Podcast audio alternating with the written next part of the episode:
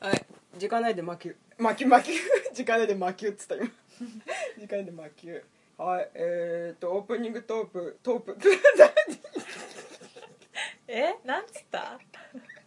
沙織とーともう言うんかい。今オープニングじゃ簡単なオープニングトークをしようと思ったんだけど今完全に全部こけたよね。全部つまずいた今。ガガガガガガってゼリービーンズを食べます。そういとまさこの仕事上がりにいっぱいやってく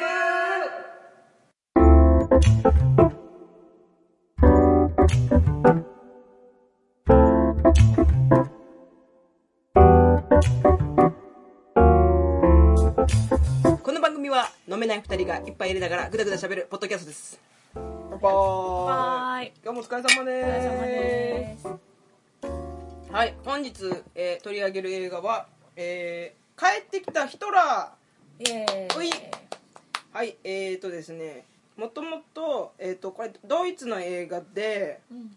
えー、と2015年に公開した映画です。はい。まあ簡単にあらすじを言うと,、うん。えー、とヒトラーが現代にタイムスリップしたらどうなるかっていう話なのね、でこれあの最近見て最近見た中では一番好きだったんだけど、うん結構あのまあその設定通りこうコメディなんだよね、うん。あのこのやっぱタイムスリップものの特徴としてさその時代がそ合わなくてとんちんかんなこと言っちゃってちょっと面白いみたいなとこがあると思うんだけど、うん。えー、としかもそのヒトラー役の人がうん。別にヒトラーと体格とかそんなに似てないんだけど顔も体もなんかねヒトラーに見えるんですよ。うーん。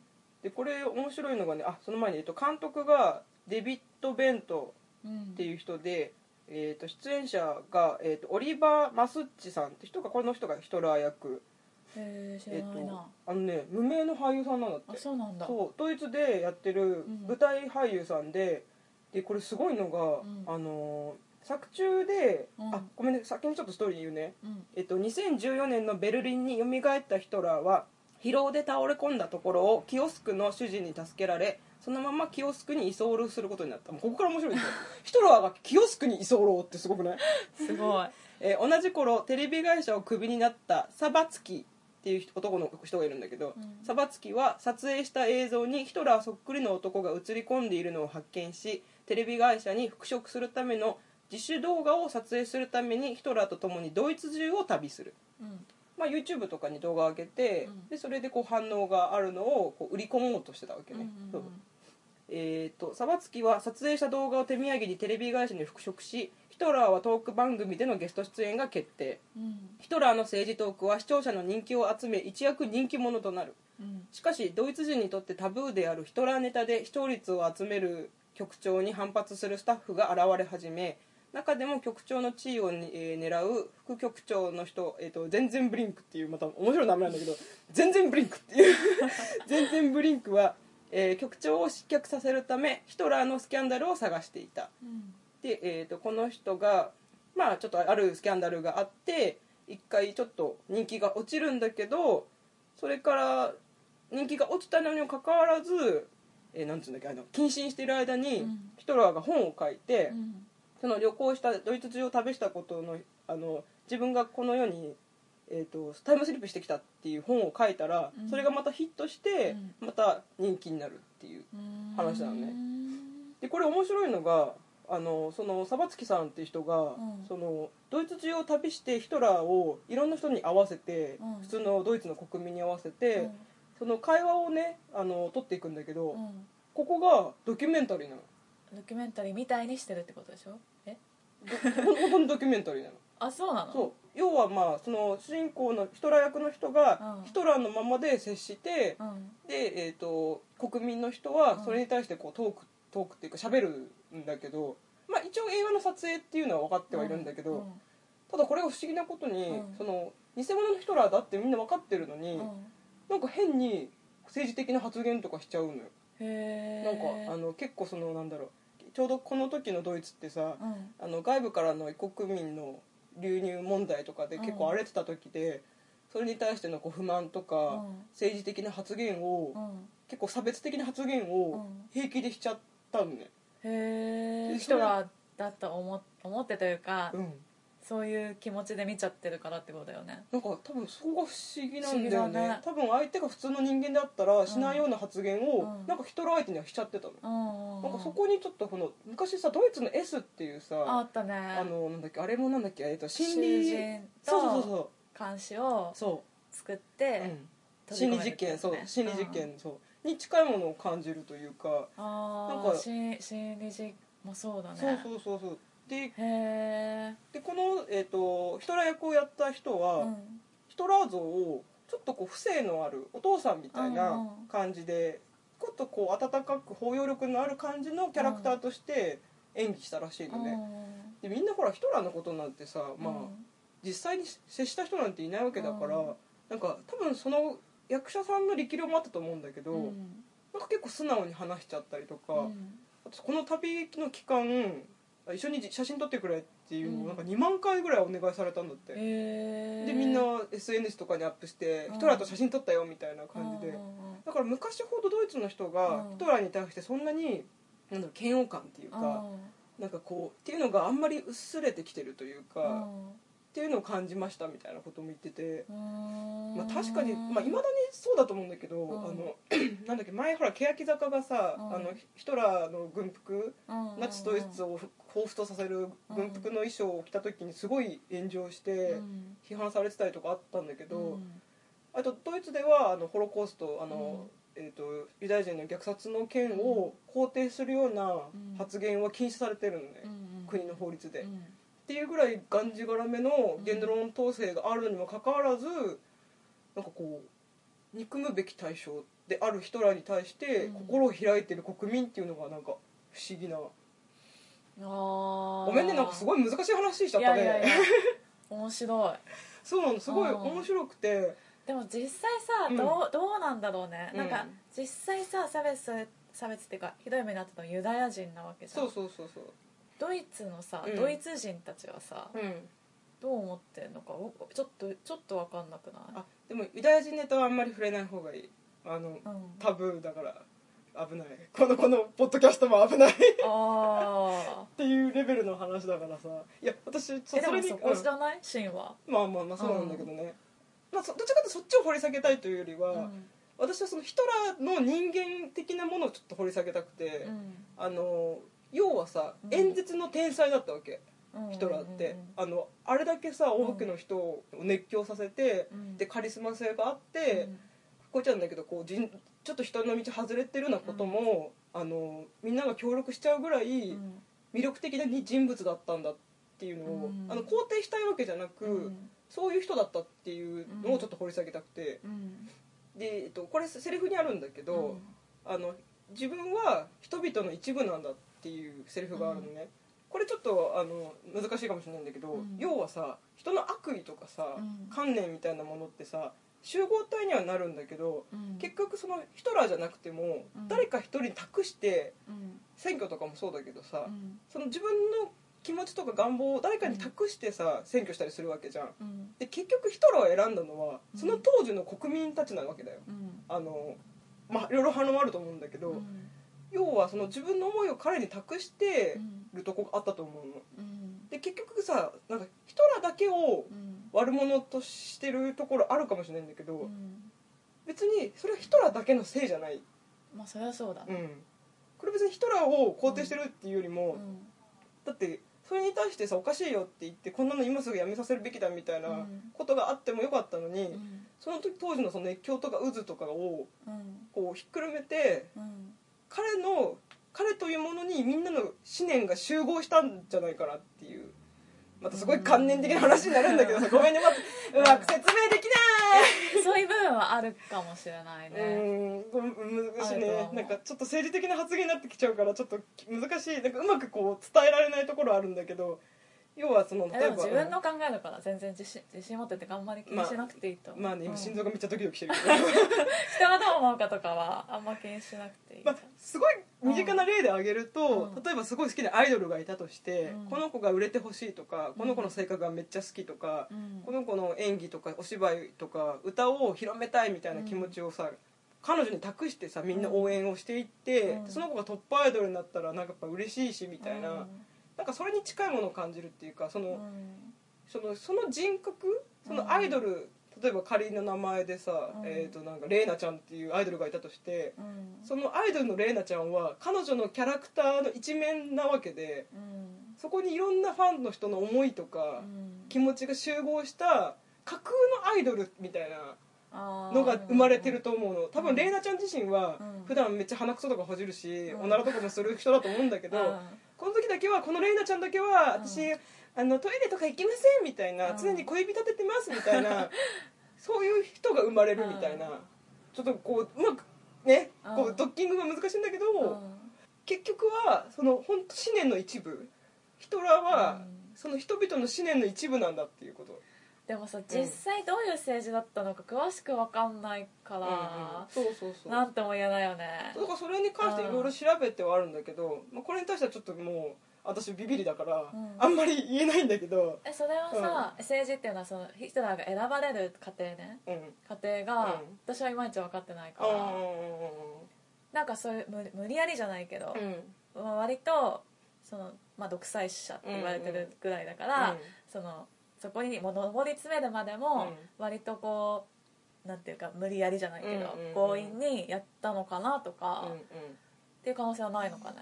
あああのでもそれがさ、うん。まかり通るぐらいの力があったってことでしょ？そうでもそれは決して人々の思念かどうかうん。というとちょっと別問題じゃない、まあね。きうん、人々の願望とかうん。思念がそこに本当に現れたのか、うん。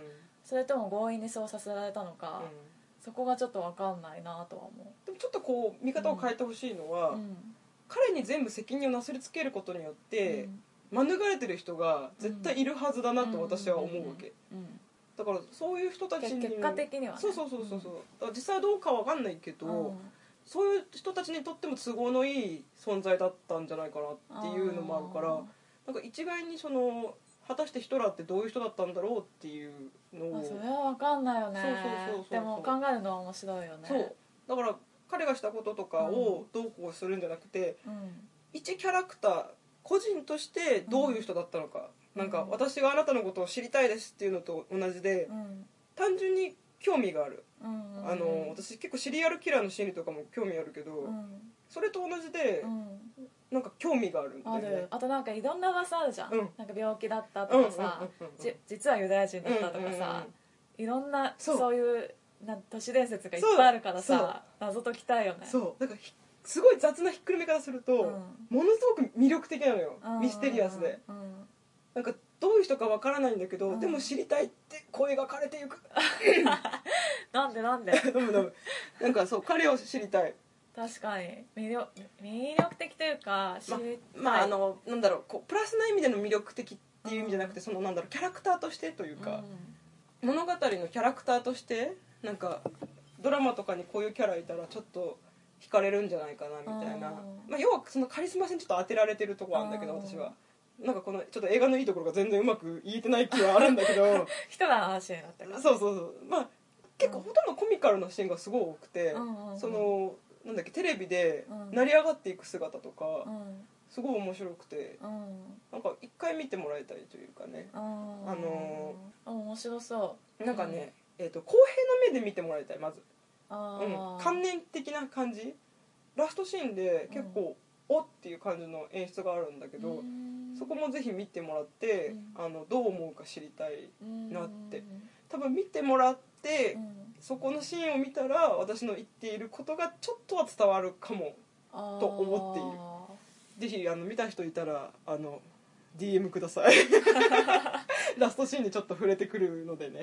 なるほどうん。ね、、ああなんかうまく魅力が伝わらなかったかもしいやいやいれないけどやそうあ興味か興味を引き立てられる引きだん？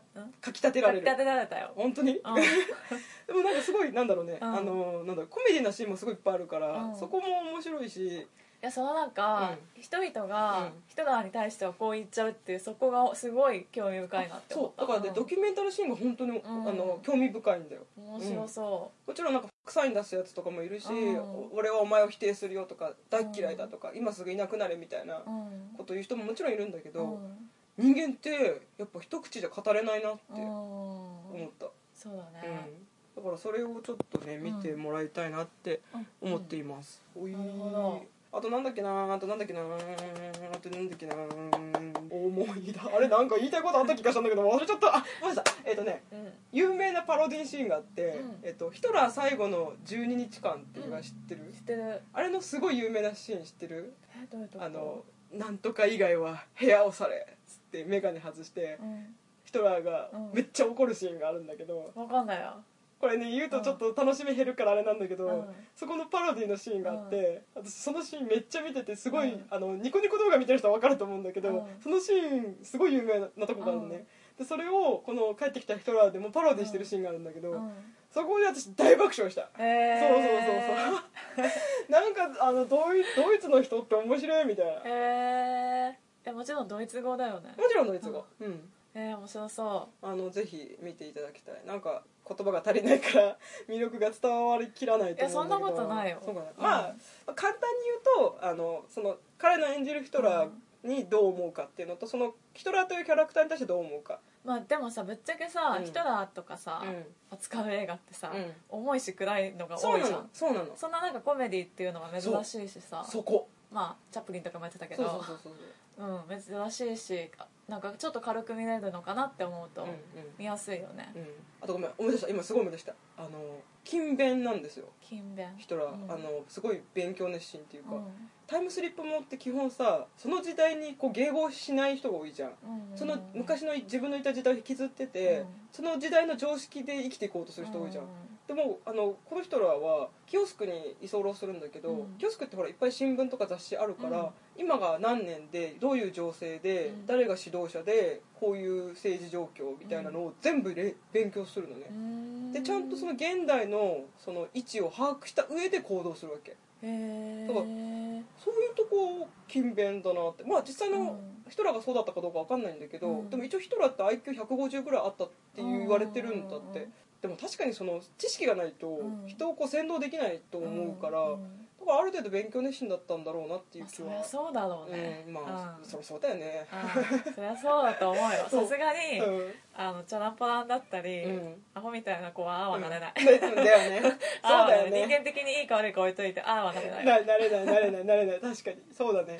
そうそうあでもそこがなんかタイムスリップもので新しいなと思った。その時代に沿わせていく感じ。合わせていく感じ。郷に行っては郷に従えっていう感じそになる。れはすごいね。うん。う。ん。頭いい。そうそう。でえっ、とねごめんね。どんどん思い出してきたけど、うん。そのインターネットをすごい活用するのね。今ってさあの、SNS とか YouTube のおかげで、うん。自分の主張がうん。大勢の人に見てもらいやすい環境だから、自分にとってこ好都合っていうかヒトラーにとっては自分のその演説とか主張がうん。一気に拡散されるから、うん。正直その当時の、うん。当時はほら演説をさ毎回毎回しなきゃいけなかったんだけど、うん。今は一回やったら、うん。すぐ YouTube とかにアップされて、うん。一気に見てもらえるから、うん。あの効率的みたいなあシーンがあって。あこいつめっちゃ時代に沿ってるって思って、ねよくすぐ受け入れられたね。そうそうゆ超 YouTuber と思って。へえ私なんて今現代に生きててすら SNS の使い方よく分かんないからさ。そう。